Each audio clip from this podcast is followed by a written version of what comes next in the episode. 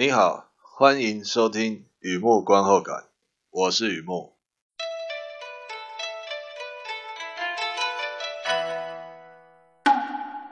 问候或是怎么讲台呼吗？听起来有没有比较精神一些呢？我声音很难听起来是有精神的啊、哦，这是我本身现在目前这一刻这一分这一秒非常有精神的，因为这是一个电影的观后感，而这部片我个人还蛮喜欢的，非常不客观的一篇呃观后感。航行时仁慈是一种奢侈的行为啊，这什么片呢？Sticks，二零一八年的德国电影《冥河》Sticks，。这是一个德国剧情片啊，描述一位医师的旅行，从欧洲出发，独自开船到南大西洋的阿森松岛。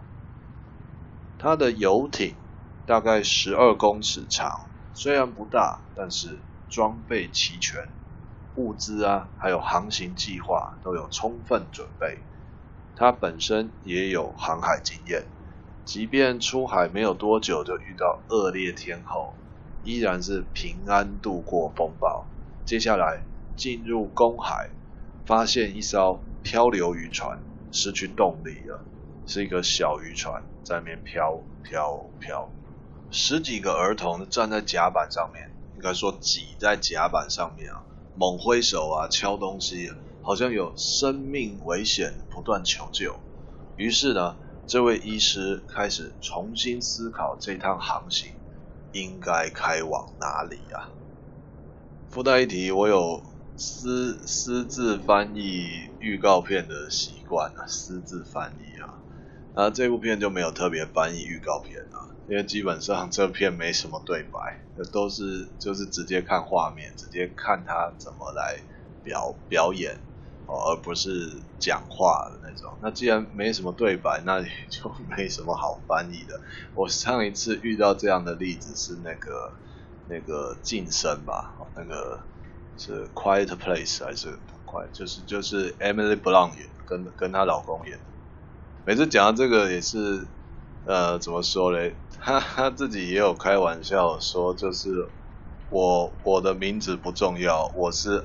Emily Blunt 的老公，大家都是这样记得的，所以我现在这这有点不好意思啊。某种程度上也是专业分享啊，专业写作，专业就之前讲电影的东西，结果居然我也不记得他叫什么名字。呃，这题外话，来回到正题啊。Sticks，Wolfgang Fischer 担任导演，Susan Wolf 领衔主演。女主角的表现非常的生动，诠释上非常的生动，呃，非常的传神。片子里面海景还有自然光，展现卓越的摄影技术，拍得非常厉害。故事在讲出海遇到危险，出海遇险，说故事的方式非常奔放啊，想要了解其中的寓意，几乎是大海捞针啊。需要一点缘分才可以看得出编导真正想要讲的东西是欧洲难民问题啊，应该吧？哈，但我自己不是很有信心啊。总之呢，这是一个有点任性的电影。特别介绍《Sticks》这部片，刚刚提到，故事主角独自开船到南大西洋的阿森松岛，这什么地方嘞？这个岛上面有人造森林，剧情给的资讯不是太多，而我个人推测，那就是呃，英属阿松森岛在南大西洋的，所以我在大意里面有多提供一些资讯，南美洲和非洲之间的那个南大西洋，这个阿松森岛的大小，在台湾来说大概跟兰屿差不多。呃，BBC 我在网络上找到的有一篇报道，就在介绍这个阿森松岛，那也附上一个网址在文章里面，那有兴趣的读者可以参考看看。在这里也附带电影资讯，Styx、冥河、怒海人心哦，行过幽冥之河，那这几个翻译名字啊，都是指这部片。再讲一遍。行过幽冥之河、怒海人心、冥河、Styx，这是这部片。第二个部分，第二个阶段，一如往常呢，写下一些随笔。看了这个片子，让我想到哪些东西，带给我什么样的感触？所谓的雨幕观后感嘛。Sticks 啊，这个故事大概呃怎么讲？一层在路上，十分之一它的故事情节是在陆地上，十分之九九成是在海上。还没有出海之前。有两只猴子爬，有个空景啊，在在拍两只猴子爬来爬去，在都市里面爬来爬去，爬来爬去，后来就再也没有出现了。我没有记错的话，好像是片子一开头有拍猴子在爬，这是什么东西啊？我应该说，这让我想到什么东西呢？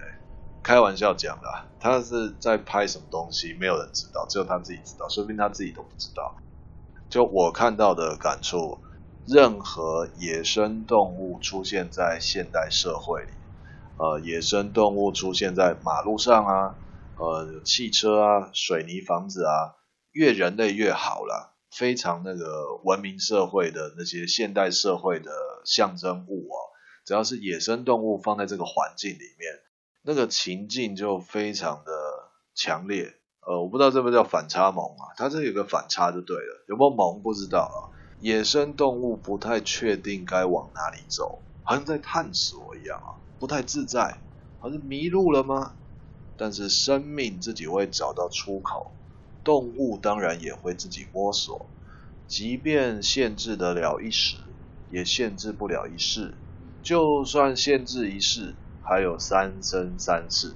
所以呢，猴子爬来爬去，就像一个 opening，这个开场白。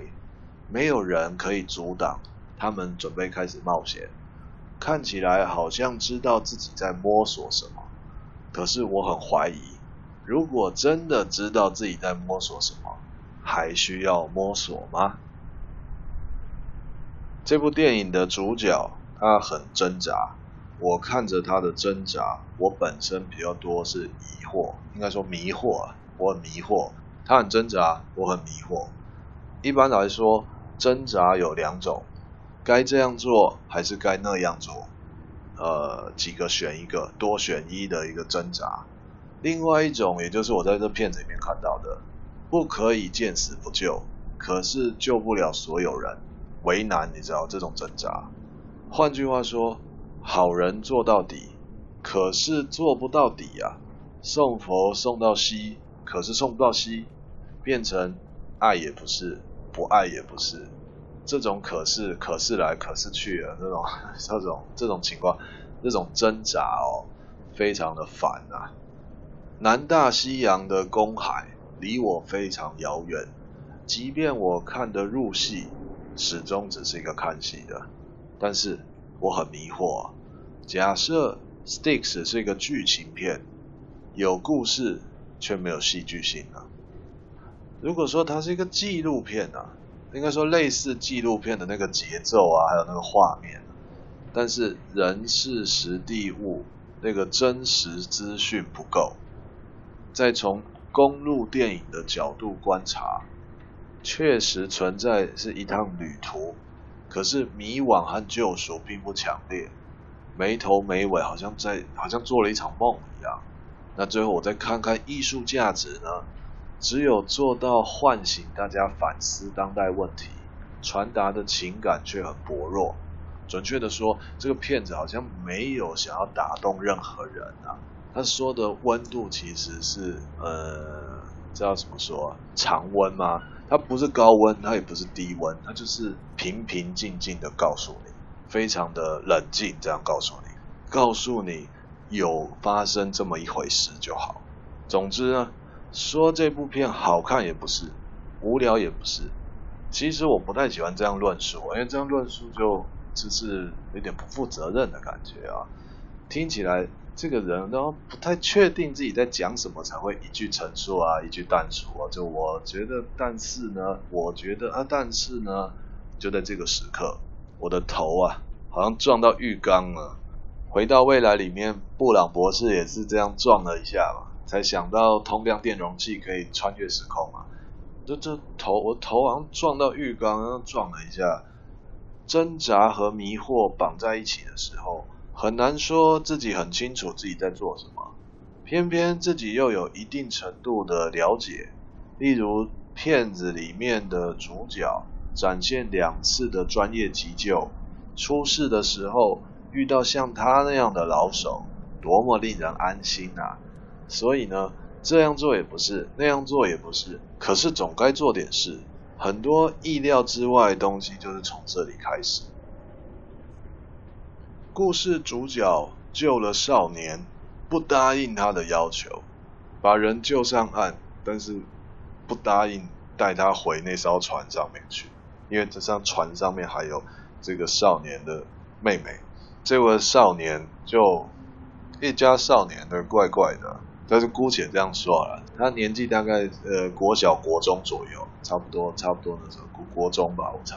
啊，这个少年开始把船上的瓶装水一瓶一瓶的那个矿泉水那个扔扔到海里，那一段戏就给我很深的感触啊。于是这两个字很重要，所以再讲一遍，故事主角救了少年。但是不答应他的要求，就是少年想要主角把船开回去，把他载去回到那个小渔船上面，因为他妹妹还没有脱困，但是主角不答应。于是，于是，于是，少年就开始把瓶装水扔到海里，让主角没水喝，有这种感觉。那这段戏给我很深的感触。于是这两个字非常重要，代表我一开始的误解，我以为把这个饮用水是淡水，扔掉抛到海里是一个负面作用，泄愤啊、报复啊、威胁啊，不由分说。反击那个主角不答应嘛，你不答应我就闹，哎，就是这样。可是呢，当我听到少年开始喊名字，对着那个遥远的小渔船开始喊他认识的人，一个个名字，一个个名字这样喊，扔一瓶水就喊一个名字。扔一瓶水就喊另外一个名字，我的思想就开始进入到另外一个次元啊！彼此为了存在，先放下本性，开始说外语，貌似说着相同的语言啊，彼此却听不懂。大到百万难民的问题，小到你我之间的感情，都是这种人文经济啊！你的需求和我的供给。开始很激情，然后在指缝中失控。我给的你不要，你要的我给不了。都说经济就是经常忘记，谁也记不住互相耽误。蓦然回首，确实倔强了好几年啊。主角是一个医师，两次专业急救，一次在德国，他是一个刚好值夜班，那有发生交通事故，他。第一个到现场实施急救，而那时候有一个完整的警警力，还有消防那个警消救护啊，这是第一次。第二次在公海，只有他一个人。我把两次急救放在一起看，啊，所谓第二次急救稍微带一下，就是刚刚说的那个少年在小渔船上面特别勇敢的一个少年，他看到主角开着游艇经过。呃，还是很远，但是他不顾一切，直接跳到海里，拼命的游啊，洪荒之力的游，就是游游游过来逃生这样。他本身就已经呃饿了很多天啊，还有一些潜在的疾病啊，体力非常的差，非常的虚弱，又游了这一段，我目测应该有两百多码吧，感觉啦，这是是这个感觉，不算近的一段距离。所以整个人就昏了过去，主角医生就急救，两次急救，我把它放在一起看呢，有一个条件要先讲，两次急救都要看到主角发呆才算数。第一次急救的结束，就是救救救救救救到后来，你知道，就是人忙忙忙忙忙忙忙到后来有一个空档，就整个人坐在那边啊，呆住。第一次急救结束，是在救护车上面，主角呆呆的看着这个街景，哦，你知道，就是车窗外的东西慢慢的在往后往后往后。第二次急救要看到片尾，主角又发呆了。海巡队终于赶到现场，然后就把他们就就叫到大船上，呃，问了他很多问题。你为什么会自己开游艇到这边呢？然后你觉得问的这些问题，而他一句都没有讲，一个字都没有回答，他就是呆呆的坐在那边。Sticks 这个字是冥河，很有名的乐团，也是这个片的片名。乐团跟电影是没有关联的啦。那么冥河和这部电影想说的东西彼此有关联吗？就是说冥河拿来当做片名，这个帽子真的是很大哦，五官都被盖住了，眼睛、鼻子、耳朵都看不见了，到底是什么长相啊？反正看不清楚，怎么说都可以。我已经看不太清楚这条冥河是牵强还是牵亡魂了。这种巫术讲故事的方式真是太过分了。但是呢，有一个声音告诉我，觉得是什么就是什么。天哪，这一定是艺术啊！就我所知，冥河来自希腊神话嘛，通往呃所谓阴曹地府，通往冥府啊。既然如此。这条河没办法用，没办法自己游啊，需要摆渡，需要有一个接驳船，它基本上是单向的啦。Caron 负责摆渡，这个摆渡、摆渡、摆渡官，呃，尊称他摆渡官。西方人往生的时候，在电影里面常看到嘛，啊，片子里面常看到，西方人在往生的时候会用钱币盖住往生者的双眼。象征这个船费是要给 Caron 的，以免呢过不了冥河，渡不了河，就变成孤魂野鬼。既然是希腊神话，Caron 自然是神级的人物嘛，不是一般人。刚刚尊称他摆渡官，只有凡间的渡轮，也就人世间的渡船哦，会贪财超载，还有所谓的野鸡车，没有听过 Caron 是。呃，习惯这一趟多载几个呃灵魂这样，没有，他不会这样的。你可以想象冥王的手机显示 Caron 正在接送另外一笔订单吗？不可能的。我相信这么说，但丁也是同意的。如果 Sticks 这部片的主角象征的百度难民，这个假设我认为太牵强。而且寓意呢也太尖锐，所以我倾向主角的经历类似但丁，亲自搭船走过这趟冥河，不断看见濒死的景象，那是地狱吗？我不晓得。有时候他可以改变，有时候他以为可以改变却不行。起于热情，止于无用的热情，茫然了。我也跟他一样呆住了。的确啊，当我读到人类是无用的热情，那只是一排印刷文字而已。而当我本身置身在这句话里面，自己动不了，随着大海载浮载沉。电影里面的海景非常的真实，和我记忆中的大海一模一样。风平浪静的时候，觉得自己在照镜子，一眨眼就被卷进洗衣机呀、啊！我很纳闷，明明人是陆地动物，为什么人世间的一切那么像大海呢？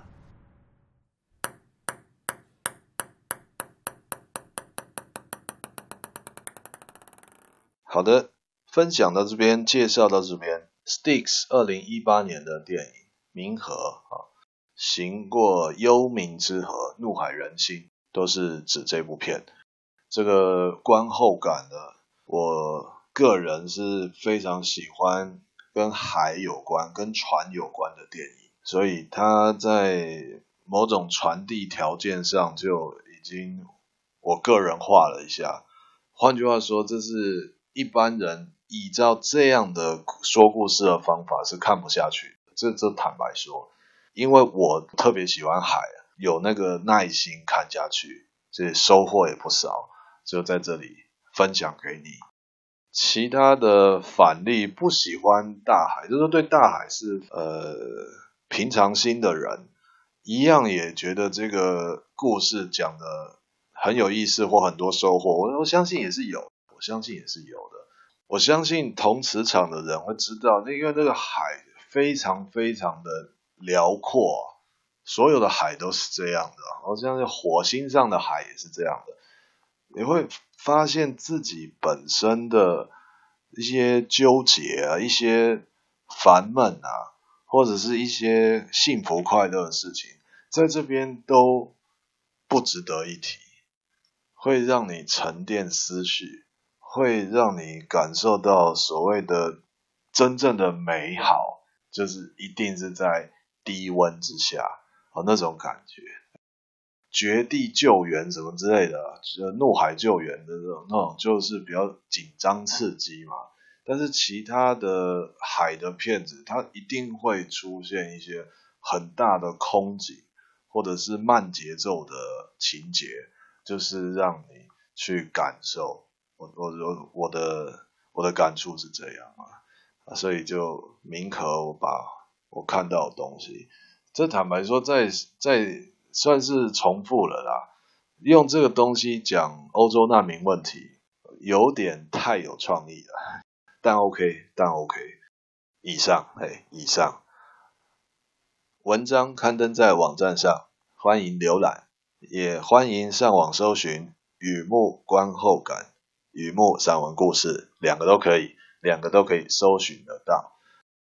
今天就把这个《冥河》这部片先介绍到这边，分享到这边，谢谢。